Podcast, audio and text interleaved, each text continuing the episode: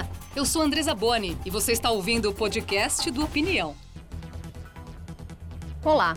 A paisagem da sua cidade mudou nos últimos anos? Construções antigas e vilas de casas deram lugar a arranha-céus? Esse fenômeno, presente em muitas regiões do Brasil, é chamado de verticalização. Quais os prós e contras desse processo? Qual a sua opinião? Sou a favor. Ah, não sei. Depende. Sou contra. Opinião. Opinião. Impacto positivo é eu acredito que para o comércio né, da região, mais, mais pessoas vão morar. Só prédio, prédio, prédio. Não tem o que fazer mais, não tem mais espaço para nada. Depende muito da localidade, né? Eu acho que tem lugar que não cai bem. As pessoas necessitam de moradia, a atividade imobiliária gera muito emprego. Eu, pelo menos, me sinto mais seguro em prédio. Para mim, pode subir, pode descer, não faz diferença. Mas eu acho que os impactos negativos são os ambientais. Não tem nem onde estacionar mais. Vai pôr carro onde? Por um lado, o bairro vai perdendo um pouco as características dele, mas por outro lado, a gente tem que entender que é o impacto da necessidade das pessoas morarem mais próximas do, do local de trabalho. Recebemos a arquiteta e urbanista Lucila Lacreta, conselheira do Movimento Defenda São Paulo, e o também arquiteto e urbanista Silvio Oxman, diretor do Urbem, Instituto de Urbanismo e Estudos para a Metrópole. Obrigada por estarem aqui hoje. Muito obrigada. Boa gente. noite a quem nos assiste e obrigada pelo convite. Quando falamos aí desse processo de verticalização, não é? Os prédios aí subindo, espera-se que isso uh, resulte em uma cidade mais inclusiva, mais democrática, que evite grandes deslocamentos para quem precisa trabalhar, estudar, oferecer moradia para quem mais precisa. Esse tem sido o resultado principal da verticalização? Na realidade, o que está se vendo é um boom estonteante de construções sem o devido planejamento adequado da localidade onde esse boom tá, está ocorrendo. Então, não se, eh, não se estudou uh, o solo, o subsolo, quais são outros equipamentos urbanos que precisam ser instalados em decorrência dessa verticalização que traz, por um lado, muitos habitantes, por outro lado, algum comércio, mas aquela infraestrutura urbana de vias, de praças, de área verde, de parques, eh, de escolas, eh, postos de saúde, não tem vindo a reboque. Que deveria vir junto, não? Deveria não, vir junto o planejamento todo integrado para que isso se sustente, porque nós estamos criando uma cidade absolutamente insustentável sob o ponto de vista ambiental e o que é pior, impactando a coesão social dos bairros que está uh, sedimentada na cidade há décadas já. Silvio. Boa noite, Andresa. Boa noite, Lucila. Obrigado pelo convite. Eu, eu concordo com a Lucila uh, que a gente está substituindo a cidade existente por uma nova cidade, mas ela está uh, restrita aos lotes e não ao espaço público. Então, a nossa cidade tem condições de receber essa, esse adensamento que vai ser resultado dessa verticalização? Eu acho que a gente tem que olhar para a cidade e ver se efetivamente uh, a cidade está pronta uh, para receber essa proposta que faz sentido, mas que no território tem trazido muito debate. O que, que significa essa cidade estar pronta? Precisaria haver, então, esse planejamento antes, então, desse processo de verticalização? É isso? O que, é, que precisa ser feito? Exatamente. É, tem que prever, planejar, estudar, decidir para ver o que vai é, ser construído. Por exemplo, tudo tem um limite. Esse copo tem um limite. Se a gente coloca mais água do que a capacidade dele, transborda. A cidade também tem um limite. E nós temos que, ao planejar, primeiro, é, decidir qual é a escala, qual é o território que vai ser planejado e estabelecer qual seria o limite da capacidade construtiva, habitacional é, daquele lugar. Isso não está sendo feito. E é um problema sério, porque nós estamos criando um problema para as futuras gerações, muitas vezes inviabilizando bairros e regiões e sem uh, a perspectiva é, de uma eventual correção. A, a, cidade está ali, ela existe e ela tem uma coesão social. Muitas vezes nós estamos vendo uh, problemas de bairros que estão se revoltando, dizendo: nossa, esse pessoal está nos engolindo, o que, que, que vai ser da gente? Então, as pessoas têm sua vida, suas famílias, os comerciantes têm seus negócios e tudo isso está sendo transformado sem a previsão do que vai acontecer no futuro. Justamente sobre essa crítica que há sobre o processo de verticalização, tem até os movimentos de oposição que usam aquele termo uh, chamado de NIMBY, né? não no meu quintal. Ah, não quero isso aqui onde eu moro. É um termo que surgiu nos Estados Unidos, mas faz sentido aqui para a nossa realidade? Eu não gosto desse termo, eu acho que ele acaba gerando uma discussão nós e eles, quando a cidade é de toda a sociedade. Eu acho que, é, evidentemente, existem os grupos que vão se mobilizar. É, a gente vê muito isso acontecendo nos bairros nobres da cidade, né? muitas vezes em defesa de um certo privilégio de morar é, na cidade com algumas características. É, eu acho que o debate da cidade não pode é, se restringir a quero ou não quero. Ele é maior do que isso. Né? Ainda sobre a verticalização, eu acho que existe uma demonização também, ou sim ou não. A verticalização é possível na cidade. Né? Todas as cidades têm uma dose de verticalização para atingir uma certa densidade. Isso, isso é normal em todas as cidades do mundo. Né? O problema é que a coisa aqui foi para um limite tão extremo né, e tão transformador da cidade, quase que eliminando a vida que existia, como a Lucila estava falando, é. para construir uma cidade nova, que vem gerando esse debate quero ou não quero. Né? Eu acho que a pergunta que a gente tem que se fazer cada vez mais é que cidade que a gente quer? Essa pergunta eu acho que é a mais difícil de responder e que pode ajudar a gente a entender se é vertical ou se não é vertical, a partir de outras questões, inclusive das dinâmicas sociais que já existem e que vêm sendo. No sentido de redução à desigualdade, qual é a cidade que pode resolver melhor esse problema? Olha, é uma pergunta difícil. Né? A vertical ou horizontal? Né, as duas. Na realidade, é, as cidades modernas, atuais, elas têm de tudo. Só que ela tem de tudo planejadamente. É, se dá o exemplo de Paris. Paris é uma cidade que é, tem pouca altura, mas ela é muito densa. É, acontece que Paris tem 100 quilômetros quadrados de área. São Paulo, só na área urbana, tem mil quilômetros quadrados. Então, cabem 10 cidades de Paris aqui dentro. São Paulo é de uma escala gigantesca. Então, como é que você vai enfrentar tanto tanta, tanta coisa para planejar 10 cidades Fica difícil até trazer algum exemplo de fora para que sirva aqui ou há algum exemplo? Não, eu acho que o exemplo de fora é muito bem-vindo, principalmente do hemisfério norte, que tem muito planejamento, muito investimento em urbanismo e a escala de planejamento ela é pequena. É a escala do bairro. Então, Paris, por exemplo, apesar de ter 100 quilômetros quadrados, ele é dividido em 20 subprefeituras. Cada uma dessas eh, prefeituras eh, ainda tem uma, eh, tem, são quatro divisões. Você tem o controle do que vai acontecer no território. Não tem uma teoria suposta que ali vai dar tudo certo, que basta trazer a verticalização, que ela se resolve por si só. Ela não se resolve por si só. Precisa ter a questão do limite qual é a capacidade de suporte para comportar aquela verticalização desejada, aonde vai ter verticalização, onde não pode ter verticalização e que equilíbrio vai se dar para tudo isso. Isso é o grande desafio nosso. Sim. Vamos trazer aqui mais uma opinião do arquiteto urbanista Anthony Ling, fundador do portal Caos Planejado. Segundo ele, o processo de verticalização no Brasil não é padronizado e tem características únicas. Vamos ver prédios altos não significam mais gente ocupando o mesmo espaço. Pelo contrário, né? Então, muitos casos, os bairros horizontais são mais densos que os verticais. E isso acontece porque muitos prédios não são residenciais, são de escritórios, sem ninguém morando.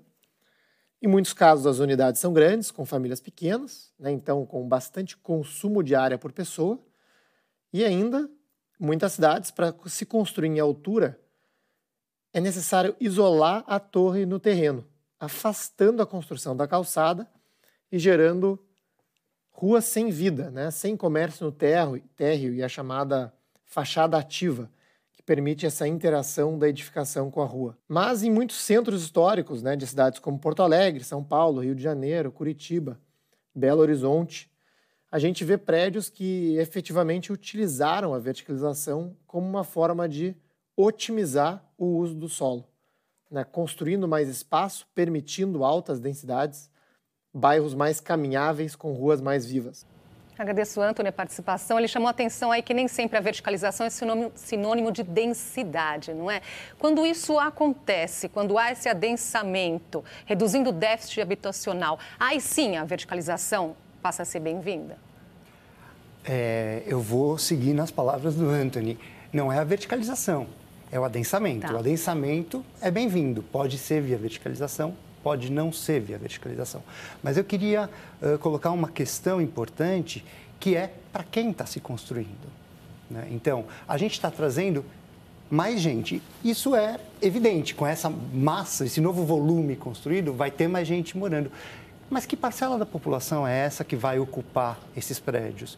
Qual é a possibilidade de acesso das camadas mais populares a uh, comprar um imóvel que está efetivamente no lugar onde a questão da mobilidade em São Paulo a gente sabe que é um, um drama, né? essas pessoas vão poder usufruir desse princípio de estar próximo do, é, da infraestrutura de mobilidade ou elas vão continuar uh, fora da cidade, às vezes demorando O que está três... acontecendo hoje? Olha, hoje é, eu fiz uma rápida pesquisa sobre o valor dos imóveis na Rebouças. A gente está falando de valores de 15 a 20 mil reais por metro quadrado de apartamento. Estamos falando de um valor absolutamente inacessível até para a classe média. Né? Ou seja, é, está se tirando pessoas que moram nesses bairros, às vezes em pequenas casas, em pequenos conjuntos de casas geminadas, para colocar um prédio, mas não está só tirando a casa, está tirando essa população desse lugar que já estava com infraestrutura. Então, esse equilíbrio, ele, ele acaba não acontecendo do ponto de vista social. Né? A gente vai ter mais gente, mas é uma elitização. É, inclusive não só de quem mora, mas dos serviços. Né? Provavelmente aquele pequeno Os comércio... bairros ficam mais caros?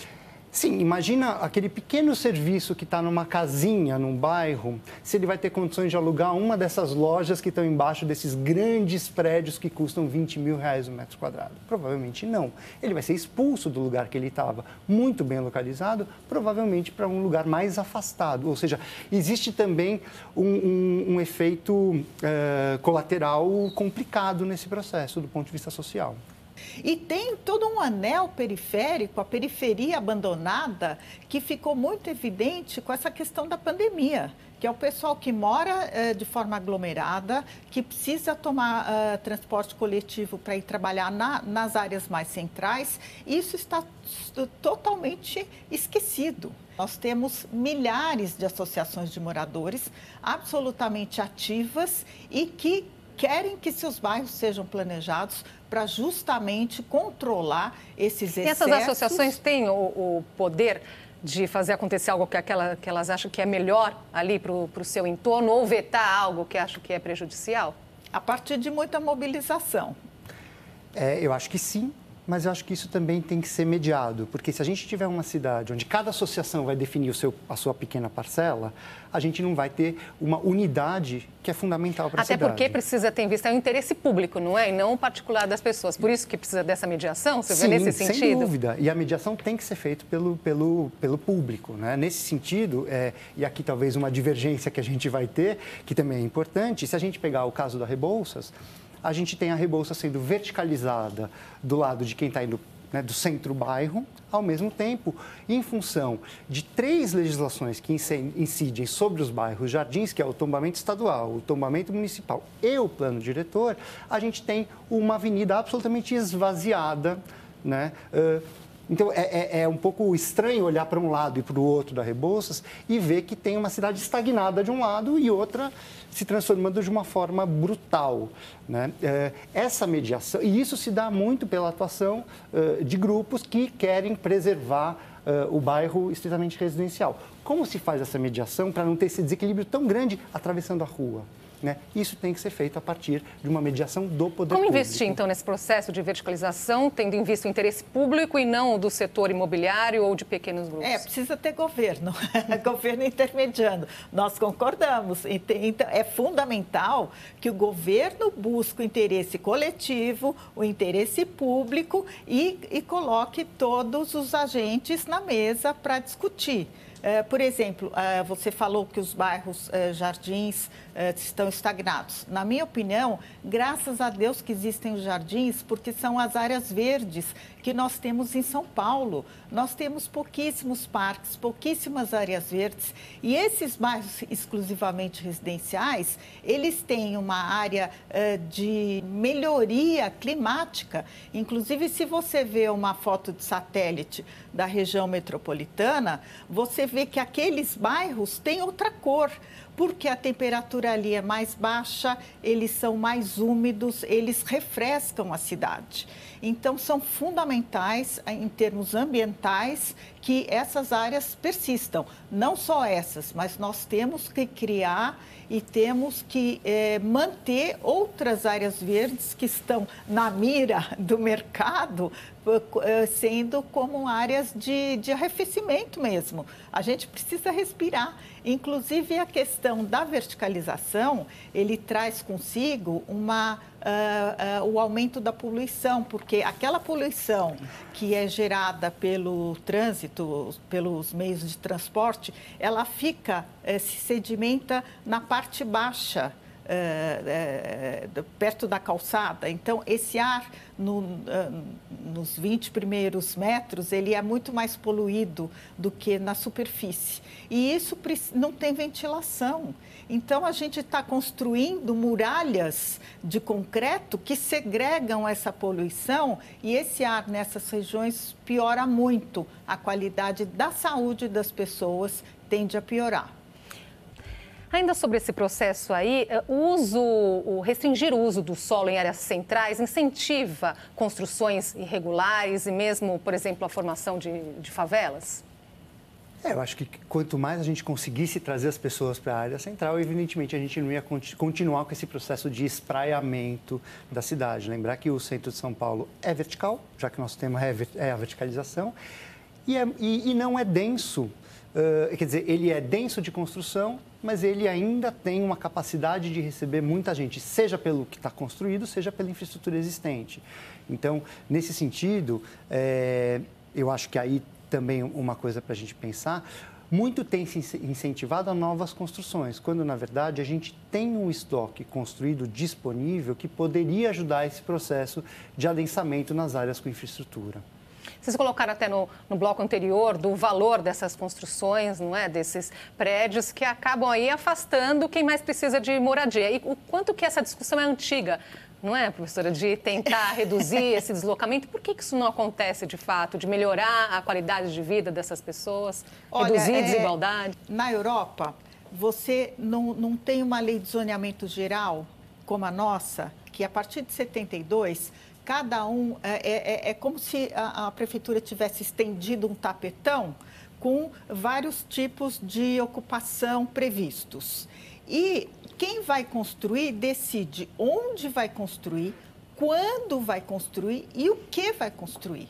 Então, o mercado dirige, as pessoas vão fazendo a cidade planejadamente daquele jeito. É, dentro de um zoneamento previsto, mas num tempo e, e, e, e numa escolha que nem sempre é, é boa para o, o, o controle geral.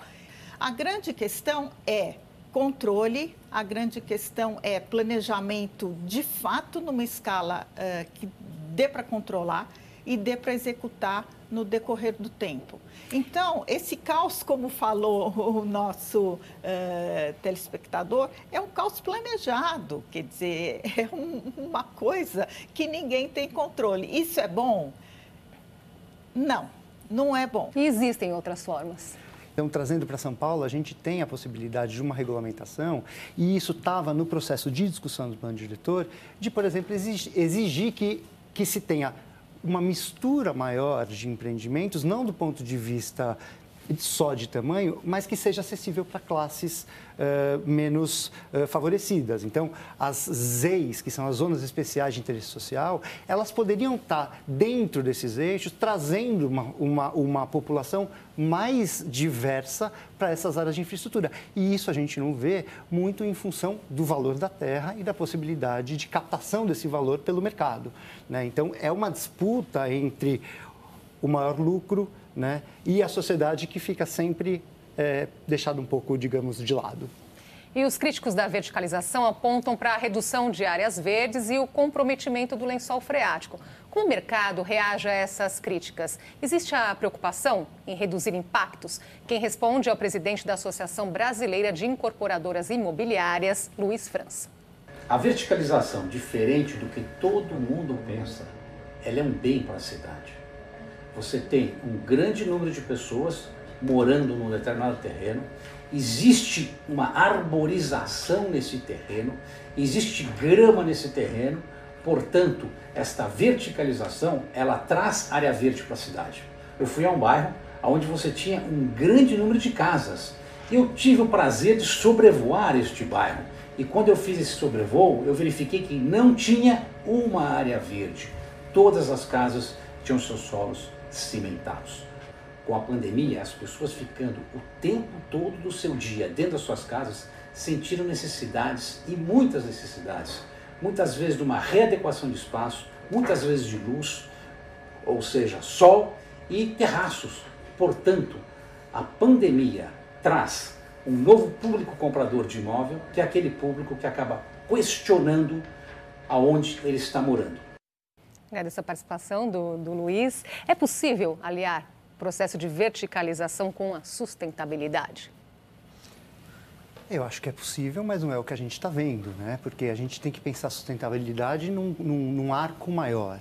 Né? Então, se a gente for olhar do ponto de vista ambiental, é, todas as demolições, e, e, são grandes trechos de cidade que vêm sendo demolidos, de subsolos escavados, esse entulho vai para algum lugar.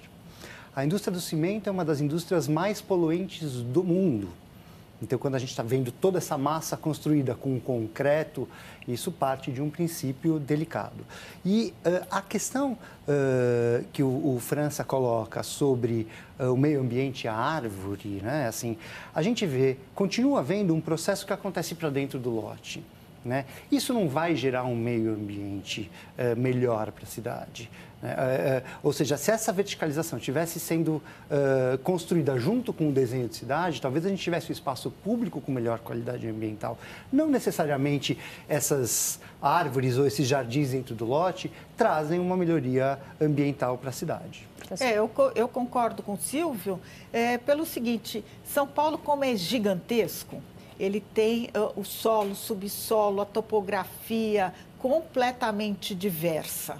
E, e para construir uma cidade sustentável, você teria que analisar exatamente o, o, o que, que acontece naquele subsolo. Muitas áreas é, estão em, em, em, solos proibidos para é, é, se executar subsolos, justamente porque o lençol freático, que é aquela água subterrânea que a gente não vê, mas está lá, ela é, fica prejudicada, porque você corta o, o quatro, cinco andares de subsolo e aquela água, ela tende, a, a, a própria construtora tende a tirar aquela água para não entrar no seu, no seu subsolos e jogar no, no, no bueiro de água pluvial. Isso faz com que, ao, ao longo do tempo, essa água seque e justamente afunde, como está acontecendo em vários pontos da cidade. Todas as áreas de várzea dos nossos rios,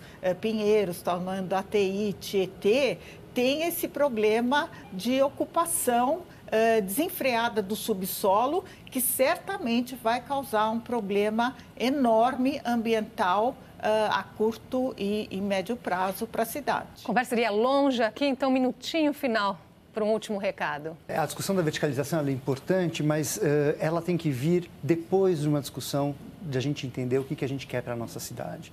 Né? Eu vou retomar o começo da pandemia, a gente via nas redes sociais muitas fotos das cidades vazias e as pessoas falavam assim: olha que maravilha, São Paulo sem ninguém na rua.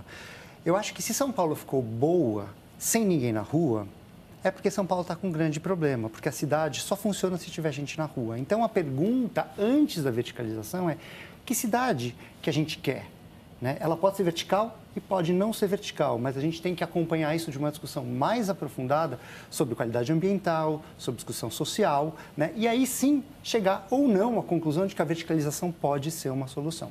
É, na minha opinião, nós temos que ter projeto urbano, projeto urbano numa escala controlável e uh, buscando o tal do equilíbrio entre público, privado, entre qualidade de vida, entre verticalização e sim, por que não casinhas, casonas, jardins, tudo isso pode conviver num território tão imenso como é o de São Paulo. Silvio Lucila, obrigada pela participação aqui com a gente. Obrigado pelo convite. Até uma próxima oportunidade. Eu que agradeço. E a opinião fica por aqui. Acompanhe nosso podcast, nosso canal no YouTube. Obrigada pela companhia. Até a próxima.